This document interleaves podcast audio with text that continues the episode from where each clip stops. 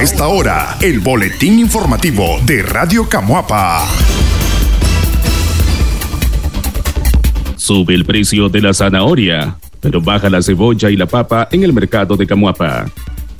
A través del recorrido semanal realizado por Radio Camuapa en el mercado local, se constató la variación de precios en algunos perecederos. Por ejemplo, la zanahoria aumentó entre 5 y 10 córdobas a la libra en comparación a la semana pasada. En el caso de la cebolla y la papa, a partir de este lunes se cotizan a 25 córdobas la libra, 5 córdobas menos que días anteriores, según los comerciantes de ese centro de compras. El comerciante local Omar Calero expresó que la mayoría de los perecederos mantienen su precio, aunque un poco elevados. El repollo es un producto que está bastante caro y además escaso, pero no ha subido de precio. Creemos que las lluvias influyen en un poco en la variación de los costos. Esperamos que la situación no cambie en los próximos días, que es lo que a veces ocurre. Ahorita te hablo de un precio y en momento ya es otro, enfatizó el vendedor. Eh, los precios para esta semana, ah, como siempre, vos sabés de que siempre caro, aunque a veces hay cositas de que a veces nos alegramos porque por lo menos, gracias a Dios, la papa y la cebolla como que están bajando un poquito, por lo menos cinco pesitos, ya es algo por cada libra. Eh, lo que es la ¿Ya se cotiza a 25? Sí, a 25 por lo menos la tengo yo ya, pues ya le bajamos 5 Córdoba. Por lo menos si llevan 10 libras, ya vos sabes que son 50 Córdobas menos. Eh, por lo menos uno de los productos que esta semana estuvo bastante escaso es la zanahoria y el repollo. Eh, por lo menos en semanas anteriores, vos sabes que estaba entrando la cebolla, la, la zanahoria guatemalteca, que era zanahoria hermosa y de buena calidad, pues ya por lo menos ya cortaron el, permiso, entonces ya estamos acomodándonos con lo que es el producto nacional zanahoria que es pequeña y está subiendo un poquito más. Por lo menos cuando estaba la guatemalteca estábamos dando a 30, 25 la libra, ahorita está a 40. Lo que es un repollo entró a 40 córdobas la unidad. Son los dos productos que realmente incrementaron más de precio esta semana. Calero agregó que las frutas mantienen su precio sin ninguna modificación. Por ejemplo, hay productos de temporada. La pitaya, que actualmente se encuentra en flota, se encontrará 40 córdobas y de buen tamaño. La papaya y la sandía se encuentran mantenidas, pero algo elevadas. El plátano continúa a 8 córdobas la unidad y así no hay muchos cambios, aseveró el comerciante. Lo que es la fruta, la pitaya, vos sabés que está en flota, una pitaya grande, de buena calidad, está 40 córdobas, 30 córdobas. Lo que es naranja para fresco, pues gracias a Dios ya está entrando aquí, ya estamos dando a 30 pesos la docena. Lo que es el chilote, otro producto que ha bajado de precio, que vos sabés que ya está en en la flota y entonces este, ya está bajando de precio lo que es el layote y el chilote. Pipián ya vamos a mirando, ya estamos encontrando piprán que está entrando de aquí del lado de, del empalme Huaco. El señor Evaristo Gómez, vendedor de granos básicos, aseguró que esta semana no hubo variaciones en el precio de esos productos. El maíz se cotiza a 12 córdobas la libra y el trigo a 15 córdobas la libra como la semana pasada. En el caso de los frijoles, se mantiene a 25 córdobas y el arroz a 18 córdobas la libra. El boletín informativo. Pobladores de Camuapa solicitan proyectos de adoquinados para el próximo año. Grupos de pobladores de diferentes barrios de la ciudad de Camuapa participaron este lunes en el tercer cabildo municipal para solicitar que los proyectos de adoquinado sean incluidos en el presupuesto municipal del año 2023. A la actividad asistieron habitantes del barrio El Carmen y San Martín. La profesora Lidia Picado, habitante del barrio San Martín, comentó que solicitan el adoquinado de una cuadra, ya que cuentan con los recursos para aportar la contrapartida y espera que su propuesta sea incluida. Recordemos que esta calle sería continuidad del proyecto de adoquinado de tres cuadras en el barrio que prometieron las autoridades hace años. El año pasado adoquinaron la calle de Doña Julieta Escorcia, que daba muchos problemas en invierno. Solo faltarían 100 metros para completar esa iniciativa, expuso la ciudadana. Proyecto de adoquinamiento que ya tiene unos buenos años, más de 10 años por ahí pues aquí estamos nuevamente, ¿verdad? Una vez más. Eh, quiero agradecerle particularmente a don Santos Corea que él es el que está, ha estado como, como más activo y más perseverante en, esta solicitud desde que iniciamos. Eh, dice que no se quiere morir antes, sin antes haber visto finalizado este proyecto. Eh, estamos aquí algunos miembros de la junta directiva y pues algunos pobladores también de la calle que falta por, por adoctrinar. Si me permiten, les leo la, la solicitud para que eh, estemos este, mayormente enterados. Señores Consejo Municipal Camuapa, estimados señores, motiva la presente para solicitar una vez más el adoctrinamiento de una cuadra de calle ubicada en el barrio San Martín y que inicia desde la esquina de la casa del señor José Rivera hasta la esquina del señor Francisco Mendoza y que empalma al adoctrinado que va hacia Mombacho.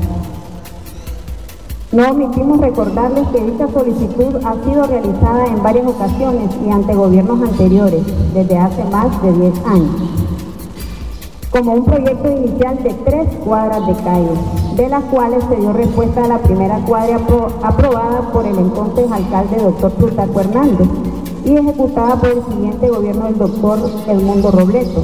Y hasta este año, con el gobierno de la actual de la doctora Grecia Martínez, se ha logrado designar la siguiente cuadra donde habita la señora Julieta Escorcia, cuadra que siempre ha presentado problemas de inundación en tiempos de lluvia. Actualmente, después de más de 10 años, continuamos en la lucha por conseguir el sueño anhelado de nuestro proyecto inicial que culminaría con el adoctrinamiento de la última cuadra de calle que les detallamos anteriormente. La señora Yajaira Parcas Jarquín del barrio El Carmen también hizo la propuesta de adoquinar al menos seis calles en su zona o al menos una parte de lo solicitado. Nosotros tenemos muchos problemas con el invierno, se deteriora bastante. Hay personas de la tercera edad que requieren de una mejor movilidad a la hora de una enfermedad. Esperamos que nos incluyan el otro año declaró la pobladora. Hemos dividido el sector en sector 1 y sector 2. El sector 1 va de la familia eh, González a la familia López. Sector 2, familia Jaime a los grupos alcohólicos anónimos. En tiempos de invierno nuestra calle se, se queda intransitable, ya que las lluvias eh, provocan que las calles se corten, siéndonos afectados por eh, afectados ya que las calles quedan intransitables, los carros no pueden pasar, eh, tanto carros particulares como los de servicio público. afectados también los, las personas de tercera edad como los estudiantes que pasan a diario. Nosotros acá estamos presentándonos y dándole gracias también porque nos apoyaron en el proyecto para reparar la calle que estaba un poco eh, deteriorada, como les habíamos comentado. Eh, necesitábamos el relleno y gracias a ustedes pues y las personas de que nos apoyaron tenemos el proyecto aceptado pero hoy venimos a presentarles el proyecto del adoquinado. Este adoquinado nos ayudaría a tanto a las familias como a los negocios que tenemos para ayudar a hacer un poco, mejorar y ser un poco más viable a nuestra comunidad. La alcaldesa de Camoapa, Gretchen Martínez, reiteró que es importante que la población continúe la gestión de su propuesta y sean persistentes. Muchos de los solicitantes piensan que con solo una vez basta para concretar el proyecto. Es necesario perseverar, porque nosotros tomamos siempre en cuenta esa situación, detalló la funcionaria. El boletín informativo. Consejo Municipal de Camoapa, dividido sobre dónde ubicar la barrera para las fiestas patronales. El Consejo Municipal de Camuapa se reunió en sesión extraordinaria para abordar el tema de la ubicación de la barrera local durante el periodo de las fiestas patronales. Luego de dos horas de debate, las autoridades no llegaron a un consenso sobre este tema. En el seno del Consejo surgieron varias propuestas alternas a la del Estadio Municipal. Por ejemplo, los concejales afines al partido de gobierno central sugirieron que la barrera portátil sea ubicada en el predio por la terminal de buses y aclararon que no están de acuerdo con la ubicación de la plaza en el estadio. El concejal Mario Rolando Fargas, al observar que no había consenso, propuso cancelar las vistas taurinas y limitar las actividades patronales a la religiosidad. El terreno por la terminal, al parecer, no presta las condiciones y habría que hacer un trabajo previo y no hay recursos económicos. Tenemos que tomar una decisión pronto porque se acercan las fiestas, dijo el funcionario. La profesora Rosalina Robleto afirmó que personalmente no tiene problemas con la ubicación de la barrera, pero insistió en que se deben retomar las actividades porque la población así lo demanda. La gente desea que haya barrera este año y lo expresa en la calle. Es importante ver cuál de los terrenos cumple con las condiciones y promover la actividad, señala la concejal. Otras propuestas fue prestar el terreno salida hacia Comalapa o realizar tardes taurinas en Rancho Rojo, pero ninguna fue aprobada por el Consejo Municipal.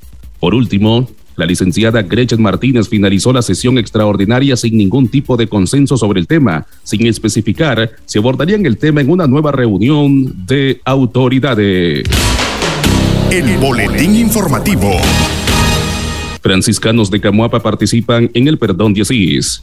La tarde de este lunes, los franciscanos participaron en la celebración conocida como el Perdón de Asís, que consiste en ganar las indulgencias plenarias o el perdón de los pecados. La actividad estaba programada a finalizar o está programada para finalizar hoy martes 2 de agosto con la misa a las 5 de la tarde en la parroquia San Francisco de Asís. Uno de los miembros de la orden franciscana, Andrés Guevara, explicó que este perdón fue otorgado por el mismo Dios a San Francisco de Asís para el mundo entero en la pequeña iglesia de Nuestra Señora de los Ángeles, conocida como la iglesia de la Porciúncula. Le llaman Porciúncula porque es una iglesia pequeña, menos que una capilla, y es ahí donde el Señor se le revela a San Francisco. Según la historia, Dios le ofrece al santo un favor, y éste le pide que le otorgue indulgencias a todos aquellos cristianos que se acerquen a la iglesia en la fiesta de Nuestra Señora de los Ángeles. Es uno de los grandes misterios, declaró el franciscano. Según algunos relatos, indican que esta fue la petición de San Francisco. Ruego que todos aquellos que, arrepentidos y confesados, vengan a visitar esta iglesia, obtengan un amplio y generoso perdón con una completa revisión de todos los pecados. Fue la petición casi audaz que hizo San Francisco directamente al Señor, que se le apareció una noche de 1216, mientras estaba inmerso en la oración en la porciúncula. Se encontró, dicen las fuentes, rodeado de repente por un haz de luz. El Señor se lo concedió y Francisco acudió inmediatamente al Papa Honorio III para obtener la indulgencia, y el 2 de agosto de 1216, ante una gran multitud, en presencia de los obispos de Umbría, promulgó el gran perdón. Para ganar estas indulgencias se deben cumplir con algunos requisitos. Desde el mediodía del 1 de agosto hasta la medianoche del 2 de agosto, los fieles deben visitar una iglesia, confesarse, comulgar, rezar por las intenciones del Papa, recitar el credo y el Padre Nuestro. El boletín informativo. Y ahora escuchemos el reporte en la voz de Crescencio Herrera. Adelante, Crescencio, te escuchamos. Familias que siempre están pendientes de nuestras informaciones. Ciudadanos de Camoapa solicitan mayor atención en la alcaldía municipal. Los ciudadanos productores que bajan a la alcaldía del municipio de Camoapa el día de ayer eh, dijeron a este medio que fuera importante de que se agilice los trámites para sacar las cartas de venta, realizar la guía de los animales que van a los distintos mataderos del país. Entre ellos Basilio Sequeira, de la comarca Monteverde, expresó de que hay necesidad a lo mejor de tener más recursos o buscar nueva metodología para poder dar una mayor atención. Escuchemos las palabras de Basilio Sequeira.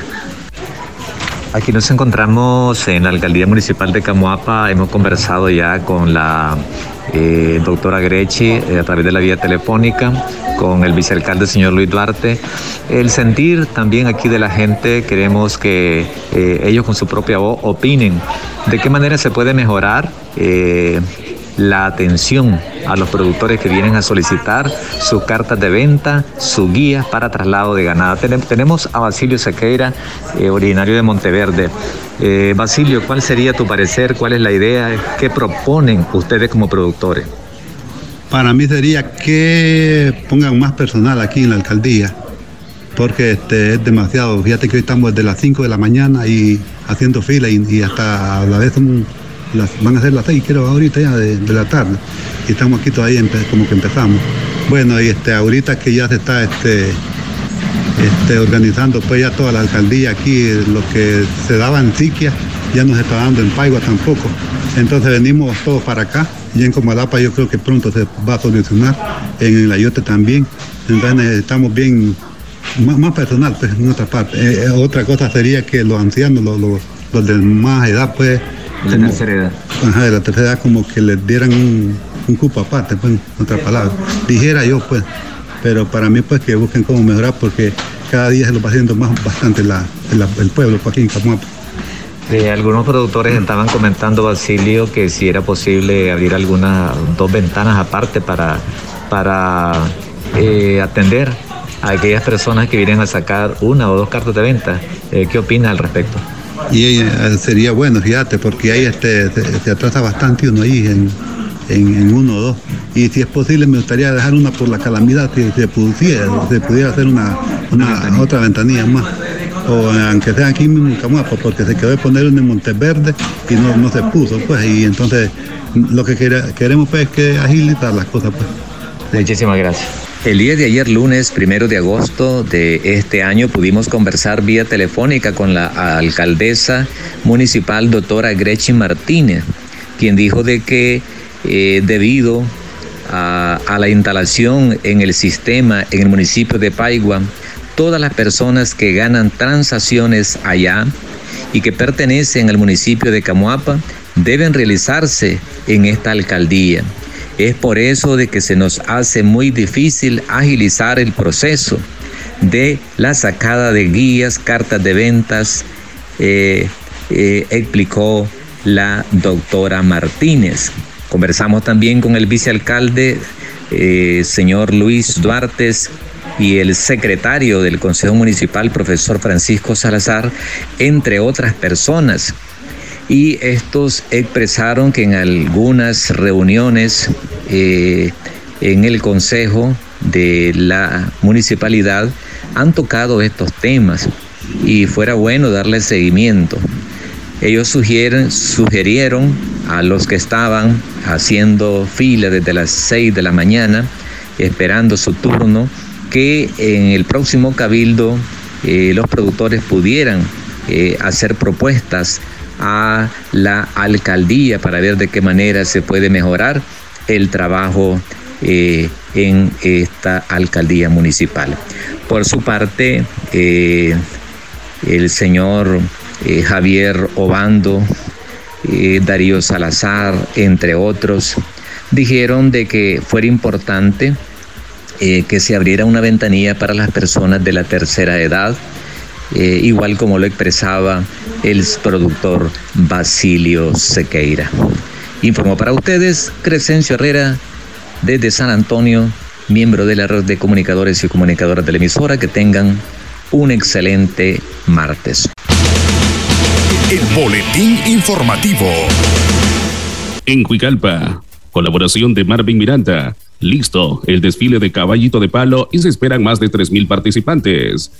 Los organizadores del desfile del caballito de palo que se realizará el sábado 6 de agosto se proyecta una participación que supere los 3.000 niños y niñas de los diferentes preescolares públicos, además de infantes que cursen sus primeros grados de la primaria. La licenciada Yasmina Ruiz, directora del preescolar Caracolitos Negros, destacó el entusiasmo de los niños y niñas del centro por participar en este evento que años, año con año recorre las principales calles de Huigalpa, convirtiéndose en una actividad de gran concurrencia por parte de la población. Como Caracolitos Negros, ya estamos organizados y los padres de familia nos están apoyando. Vamos a lucirnos el día del desfile del caballito de palo y afinamos los últimos detalles de nuestra participación, dijo la licenciada Yasmina Ruiz. Explicó la licenciada Ruiz que el desfile lo encabezarán tres niños montados a caballos, llevarán tres carrozas, el resto de los estudiantes serán divididos en hípicos de caballitos de palo y un carnaval, lo que será un atractivo para los espectadores que se deleitan del evento que anuncia la checada de nuestra fiesta patronal. El desfile va a salir frente a las instalaciones del preescolar Caracolitos Negros y finalizará en la barrera de Huigalpa, Durante el recorrido, los infantes desarrollarán una serie de presentaciones. La verdad es que los niños no hallan la hora que llegue el momento de lucir sus caballitos de palo, declaró la licenciada Ruiz. La antesala del ya tradicional desfile del caballito de palo estimula la economía local con la venta del calzado, ropa, sombreros infantiles, pañoletas y los caballitos de maderas llegados desde Masacha, que surten los negocios que se ubican en la parte céntrica de Huicalpa. El boletín informativo. Tres muertos y más de 10 lesionados en accidentes de tránsito en menos de 24 horas. Al menos tres fallecidos y más de una decena de lesionados se registraron en menos de 24 horas en Nicaragua producto de diversos accidentes de tránsito. La noche del domingo 31 de julio, José Antonio Sequeira Hernández, de 63 años, se sumó a la lista de víctimas por accidentes al ser arrollado presuntamente por el conductor de una camioneta identificado hasta ahora por pobladores del sector como Hugo Rodríguez, quien conducía bajo los efectos del alcohol. La víctima circulaba en su bicicleta a orillas del puente El Salto en el municipio de Villa El Carmen, kilómetro 41 de la carretera que conduce a Montelimar cuando sucedió el accidente. Venía de donde la esposa que la tenía en el hospital y la estaba cuidando una hija actualmente en su casa, cuando desembocó el de la camioneta y lo arrolló. Él venía orillado a la carretera, pero el de la camioneta venía tomado y rápido. El hombre se dio la fuga, pero lo capturaron en la colonia nueva que se llama Juan 23. Él ya estaba en su casa cuando lo agarraron, pero ya la policía tiene toda la documentación para ponerlo tras las rejas, relató el ciudadano Víctor Hernández, familiar del fallecido. Este lunes 1 de agosto, otro accidente de tránsito registrado en el kilómetro 20 de la carretera Vieja León cobró la vida del ciudadano Alberto José Escobar Dávila de 37 años, quien falleció de forma inmediata. Dávila, quien se desempeñaba como vigilante, había salido de su turno laboral y aparentemente se quedó dormido y perdió el control de la motocicleta Serpento, placa M16379, en la que viajaba impactando de frente contra una camioneta. Yo venía sobre mi preferencia en el carril y el muchacho parece que venía dormido. Esa es la única explicación que tengo sobre los hechos. Él se me vino a estrellar de frente a mi camioneta, me invadió carril ya cerca y se me estrelló, afirmó Néstor Membreño, conductor de la camioneta. Membreño manifestó que trató de evitar impactar al motociclista, pero le fue imposible. Me orillé un poco a la derecha, pero vi que, el motociclista nunca reaccionó hasta que se me estrelló de frente. Yo vengo de Managua y me dirigí hacia León. Estoy saliendo de trabajar, dijo. Juan Urbina del equipo de paramédicos de Cruz Roja nicaragüense que acudieron al lugar para atender la emergencia manifestó que al llegar la víctima ya había fallecido aparentemente por trauma cráneoencefálico severo y politraumatismo generalizado, informó. Por su parte, Radio La Primerísima informó la tarde de este lunes de una colisión frontal que se registró entre dos furgones a la altura del kilómetro 32 de la carretera Nueva León. De manera extraoficial se informó que el conductor del cabezal, cuya cabina quedó deshecha producto de la fuerte colisión, falleció de forma instantánea al quedar atrapado entre la chatarra. De momento se desconoce la identidad de la víctima. En tanto, en el departamento de Chontales, al menos 14 personas resultaron lesionadas ayer lunes, luego de que se volcó el camión en el que se trasladaban que presta el servicio de transporte interurbano en el municipio de Acoyapa. El accidente se registró en un camino rural ubicado en el sector conocido como La Manga, que dirige hacia Acoyapa. Testigos relataron que a bordo del camión viajaban unos 40 pasajeros y aseguraron que el accidente fue provocado por fallas mecánicas. Al lugar se hicieron presentes brigadas médicas del Ministerio de Salud para brindar asistencia prehospitalaria a los lesionados. De acuerdo al reporte semanal de la Seguridad de Tránsito Nacional, en la semana del 18 de julio al día 24 de este mes se registraron 798 colisiones a nivel nacional, que dejaron como resultado 14 personas fallecidas. El boletín informativo. Telcor ordena cerrar varias emisoras católicas en Matagalpa. La diócesis de Matagalpa, por medio de un comunicado, dio a conocer que por orden del Instituto Nicaragüense de Telecomunicaciones y Correos Telcor, se cierran varias, varias radios católicas. Entre las emisoras clausuradas están Radio Hermanos de Matagalpa, Radio Santa Lucía de Ciudad Darío, Radio Católica de Cebaco, Radio Nuestra Señora de Lourdes del Tuma Natalia, Radio Nuestra Señora de Fátima de Racho Grande, Radio San José de Matiguás, Radio Monte Carmelo de Río Blanco y Radio Aliens de San Dionisio. En el comunicado de la diócesis de Matagalpa se lee que hoy, primero de agosto, hemos recibido una carta de la señora Naima Janet Díaz Flores, directora general del Instituto Nicaragüense de Telecomunicaciones y Correos del COR, comunicándonos el cierre de Radio Hermanos, argumentando que desde el 30 de enero del año 2003 no contamos con el título habilitante vigente. Sin embargo, expresa la comunicación de la diócesis, hemos de comunicar a la comunidad nacional e internacional que en reunión sostenida con el ingeniero Orlando Castillo, que en paz descanse, presidente ejecutivo de Telcor en ese entonces, nuestro obispo Monseñor Rolando José Álvarez personalmente presentó documentación el 7 de junio de 2016, según la misma reglamentación de Telcor, solicitando los títulos vigentes, emisoras clausuradas, adjuntando carta de recibido y que nunca fue respondida. Toda esta documentación está a disposición de Telcor, de la Comisión de la Comunidad Nacional e Internacional, expresa el documento hecho público por la Iglesia de dicha localidad. La institución del gobierno, en varios escritos, justifica el cierre de los medios de comunicación católicos, expresa que, cumpliendo con sus funciones y atribuciones como ente regulador de las telecomunicaciones, realiza periódicamente monitoreos a nivel nacional con la finalidad de garantizar un uso eficiente y racional del espectro radioeléctrico, así como el cumplimiento del marco regulatorio vigente. Telcor agrega que como parte de dichos monitoreos, hemos constatado que las emisoras, según nuestros registros, no cuentan con ningún título habilitante que le autorice la prestación del servicio de radiodifusión sonora FM. Por lo tanto, se encuentra operando de manera ilegal. Por lo anterior, Telcor dice, en consecuencia, con fundamento de la ley existente en el país, se les ordena el cese inmediato de sus transmisiones. La Iglesia Católica de Matagalpa, a final de su comunicado, dice que reitera su compromiso con la evangelización en la amada diócesis de Matagalpa y proclaman que el poder de la palabra de aquel que mandó a predicar por todo el mundo seguirá impulsando en la misión evangelizadora, porque la palabra de Dios no está encadenada. El boletín informativo. Minguito de Musmán vuelve a recorrer las calles de los barrios de Managua de esta manera fue recibida la imagen de Santo Domingo de Musculmán, dando inicio a su procesión por las principales calles de la capital durante 10 días. Previo a su bajada, el padre Boanerges Carballo, párroco de la Sierrita de Santo Domingo, ofició una misa tras dos años de permanecer la imagen en su trono como medida de prevención ante la pandemia generada por el coronavirus. Posteriormente, el santo salió de la iglesia donde esperaban centenares de capitalinos que acompañan cada año su recorrido hasta el templo del mismo nombre en Managua, entre ellos el tradicionalista José María Barahona, conocida como Chema Pelón. La imagen era custodiada por efectivos policiales, mientras que miembros de la Cruz Roja Nicaragüense, en articulación con otras instituciones de primeros auxilios, brindaban cobertura durante el recorrido. Entre los servicios más brindados están las atenciones prehospitalarias y por quemaduras de pólvora. Comidas típicas y rápidas y bebidas formaron parte de la oferta que prepararon los comerciantes por cuenta propia, quienes se mostraron optimistas con las ganancias que les puede generar las fiestas patronales. Este año la procesión lleva por nombre Con Santo Domingo Juntos con María, aprovechando la visita de la imagen de la Virgen Peregrina de Fátima, que fue traída desde el santuario de Portugal y que este próximo 13 de agosto abandonará el país. Conforme avanzaba la procesión, una cuadrilla de trabajadores de la alcaldía de Managua realizaban labores de limpieza. El boletín informativo. Tres ondas tropicales afectarán a Nicaragua esta semana.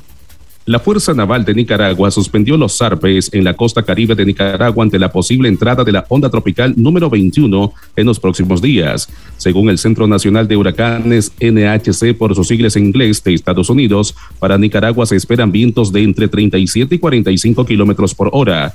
Por su lado, la Fuerza Naval informó que se registraron olas de 5.6 a 8.3 metros de altura a partir de este lunes 1 de agosto y el jueves 4 en el sector de la costa caribe norte y sur. Se les comunica a los propietarios de embarcaciones menores, turismo y capitanes de transporte marítimos que las capitanías de los puertos de Bluefields, el Bluff y Puerto Cabezas, así como los puestos de control de embarcaciones y puestos de tropas navales, no emitirán zarpe a las embarcaciones menores que tengan como destino mar abierto, bancos de pesca, comunidades costeras, islas o callos adyacentes hasta nuevo aviso, indicó la autoridad correspondiente. Marcio Vaca, director de meteorología del Instituto Nicaragüense de Estudios Territoriales INETER, anunció que para la primera semana del mes de agosto se espera la entrada de tres ondas tropicales, generando precipitaciones en todo el territorio nacional. La primera onda ingresó ayer lunes 1 de agosto y se espera que salga de Nicaragua hoy martes 2. La segunda onda tropical de la semana ingresará el miércoles y generará nubosidad en la región del Pacífico. La tercera ingresará al territorio nacional, será durante el fin de semana. Este fue el boletín informativo de Radio Camuapa.